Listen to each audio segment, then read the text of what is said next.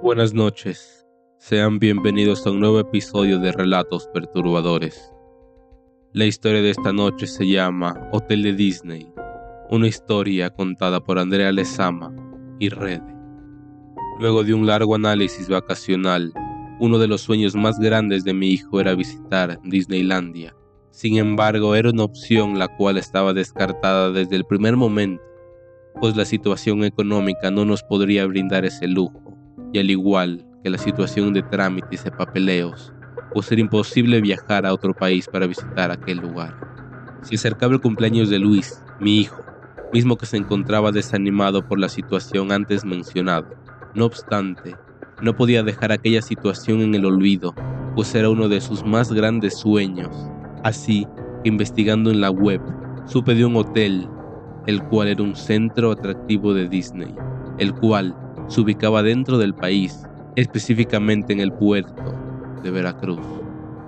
Realmente no había investigado más al respecto, pues sin dudarlo decidí preparar las maletas de mi familia y así poder darle principalmente a mi hijo una de las mejores vacaciones y cumpleaños de su vida. La planeación comenzaba a salir a mi favor, pues todos los factores se me habían facilitado tanto que me abstuve de volver a indagar por la web para saber más de ese parque Cabe resaltar que aquel viaje también me entusiasmaba, pues mi niña interior quería conocer el mundo de Disney a profundidad, sin saber que ese viaje cambiaría mi vida. Decidí seguir con aquel festejo. El darle la sorpresa a mi hijo, pude observar su cara de ilusión, pues era tan solo un niño el cual anhelaba vivir ese momento. Entusiasmados, tomamos el avión y partimos hacia el sur del estado. Independientemente del viaje, era algo que nos hacía ilusión, pues nunca habíamos pisado tierras veracruzanas, mismas que eran conocidas por su gran gastronomía y atractivos turísticos.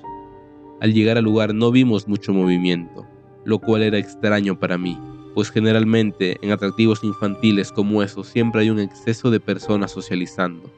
Nos acercamos al hotel, entramos en recepción y fue ahí cuando comencé a percatarme de lo que realmente sucedía pues el personal era totalmente distinto a lo que me esperaba.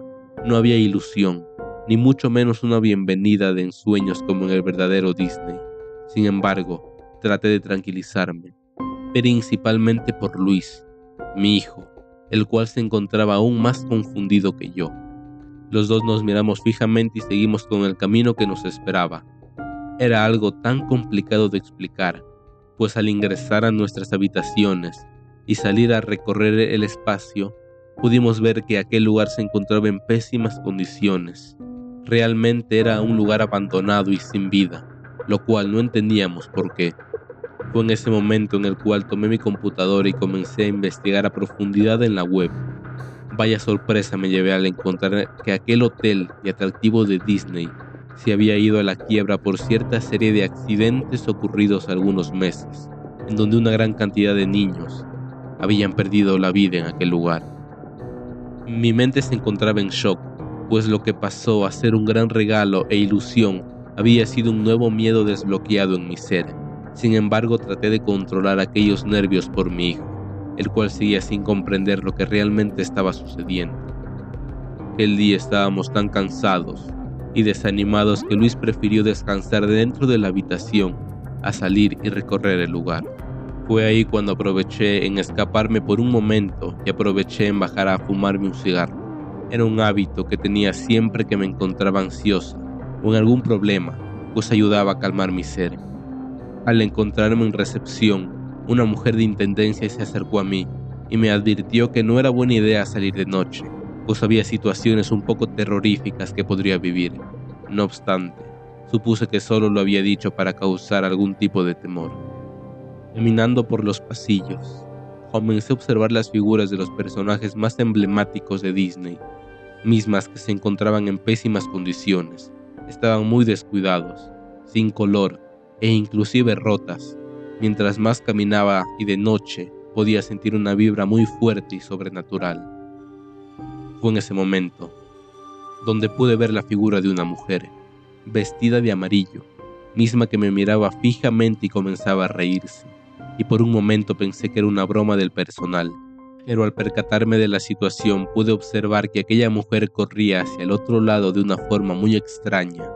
Fue en ese momento donde sentí el verdadero terror, un escalofrío que recorría todo mi cuerpo, así que subí rápidamente a mi habitación, confundida y sin comprender qué era lo que realmente estaba sucediendo. Cuando intenté dormir, comenzó a dificultarse mi sueño, pues me esforzaba por conciliarlo, lo cual era casi imposible. No podía borrar de mi cabeza el rostro y peculiaridad de aquella mujer que había visto horas antes. Por la mañana, al buscar qué desayunar, decidí arriesgarme y preguntar al personal lo sucedido. Y aunque solo se miraban entre ellos, claramente querían negarse a contarme la verdad. No obstante, un hombre se apiadó de aquel miedo que sentía y comenzó a contar aquella historia que me impactaría por completo. Lo que se esperaba que fuera un sitio divertido y relajado para disfrutar con la familia y amigos. Con el paso del tiempo se convirtió en un escenario terrorífico donde ocurren sucesos paranormales que lograron ahuyentar a muchos visitantes, dijo el hombre. En ese momento, con dudas y una clase de pavor, seguí cuestionando al hombre, mismo que aseguraba que esos sucesos que tanto se hablaban eran reales. Pues sí, años atrás fue el Panteón General, por lo que, al comenzar las construcciones, tuvieron que sacar los restos de las tumbas y realizar una convocatoria para que las personas fueran a reclamar a sus familiares, afirmó aquel hombre. En aquel momento, Comencé a relatarle al hombre lo que había visto la noche anterior, pues había sido un suceso tan real que marcó mi vida y duda por completo. El sujeto con firmeza mencionó que entre las múltiples leyendas que se cuentan de ese lugar, se habla de las estatuas de Blancanieves y los siete enanos.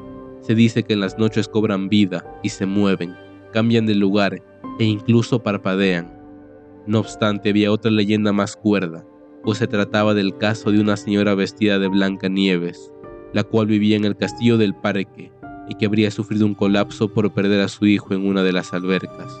El hombre mencionó haberla visto en múltiples ocasiones, pero se abstenía a acercarse o inclusive mirarla por mucho tiempo, pues sabía que se trataba de una persona sin identidad. Y en ese momento, lo único que deseaba era tomar mis maletas e irme. Sin embargo, el hombre continuaba relatando aquellas anécdotas por temporadas. En el estacionamiento del hotel se podía disfrutar de la llegada de la feria con juegos mecánicos, hasta que una niña murió en uno de los juegos por culpa de una falla mecánica. Después de ese terrible accidente, visitantes y trabajadores juraron haber visto al fantasma de la niña y, cuando ya no había nadie, el staff escuchaba risitas, llanto y voces de pequeños, dijo con seguridad y seriedad el hombre. En aquel instante, le pregunté el por qué seguían laborando en aquel lugar si tenían tantas historias y terror, a lo que él respondió con la voz entrecortada, que su pequeña había sido víctima de dichos sucesos, pues hace aproximadamente 10 años ella había fallecido dentro de una de las albercas de aquel hotel.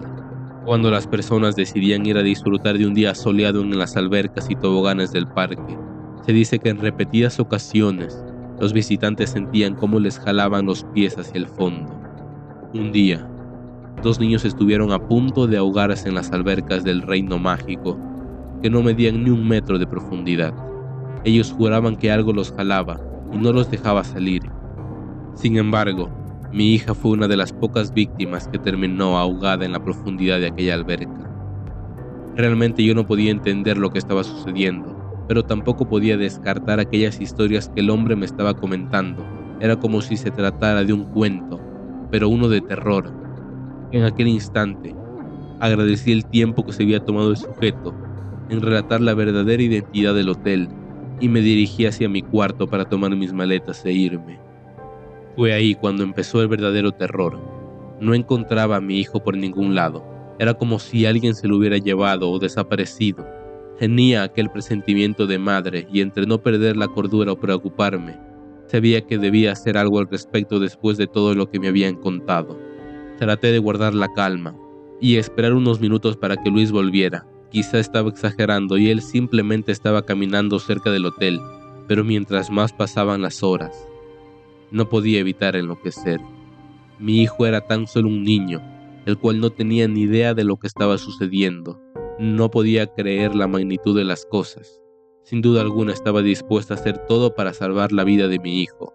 Él no podía ser una víctima más de aquel maldito lugar.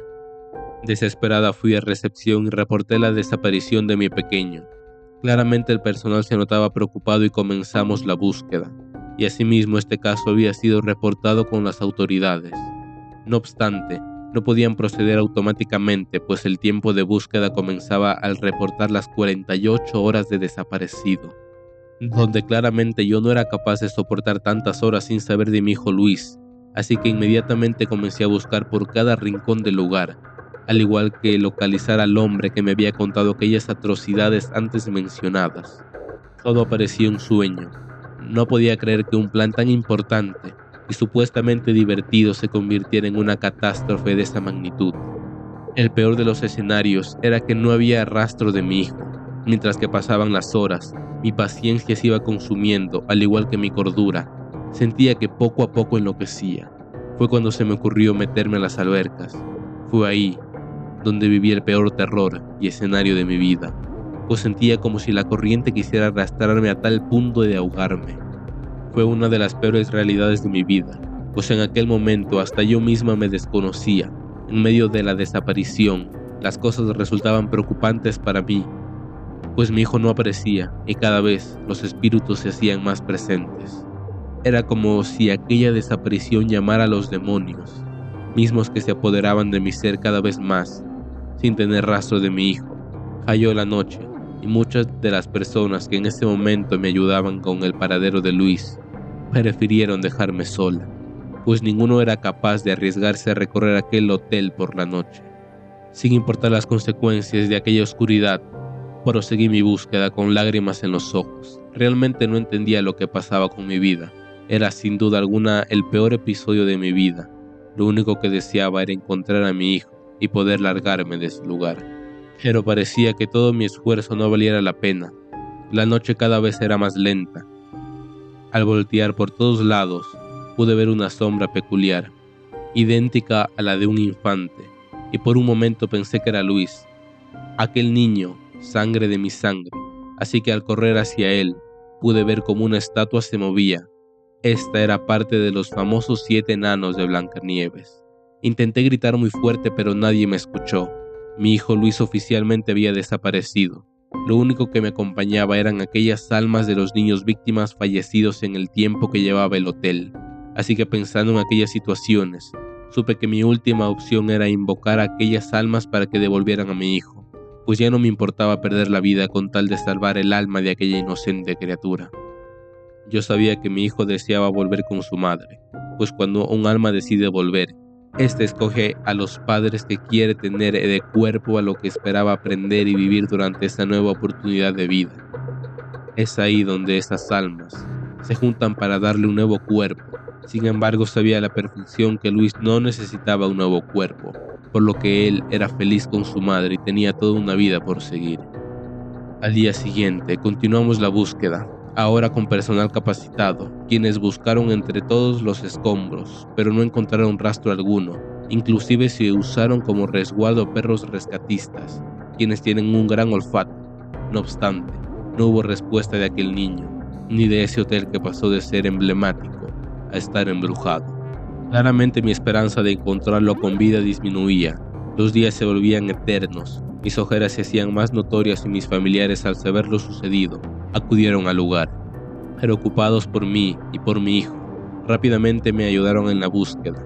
Fue así cuando pasaron los días, semanas y meses, mismos que me estaban consumiendo en carne propia. Después de varios días, entre sueños pude escuchar su voz pidiéndome ayuda. Traté de esforzarme en saber dónde se encontraba, así que después de analizar el lugar, sabía que había un espacio en el cual no se buscó, en el sótano.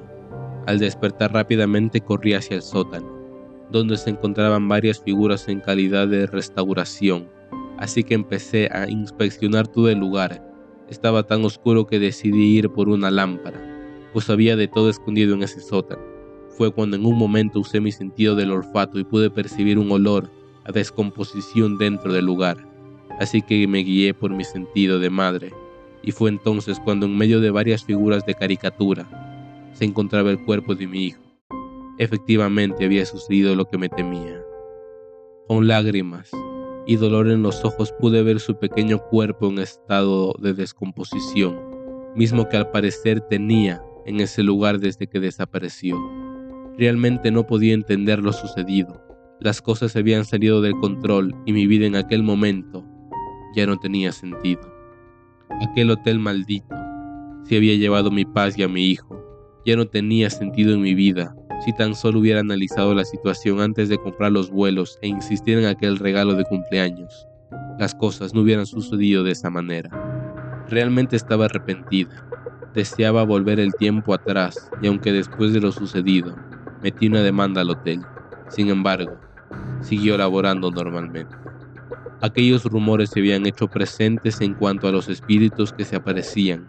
Por un momento sabía que Luis era una de aquellas almas en pena las cuales buscaban el descanso eterno. Sin duda alguna, aquel suceso me había marcado por completo y después de un profundo análisis comencé a preguntarme cuál había sido la causa real de su fallecimiento, o peor aún, la realidad de las cosas, pues su desaparición había ocurrido de un momento a otro, sin esperarlo.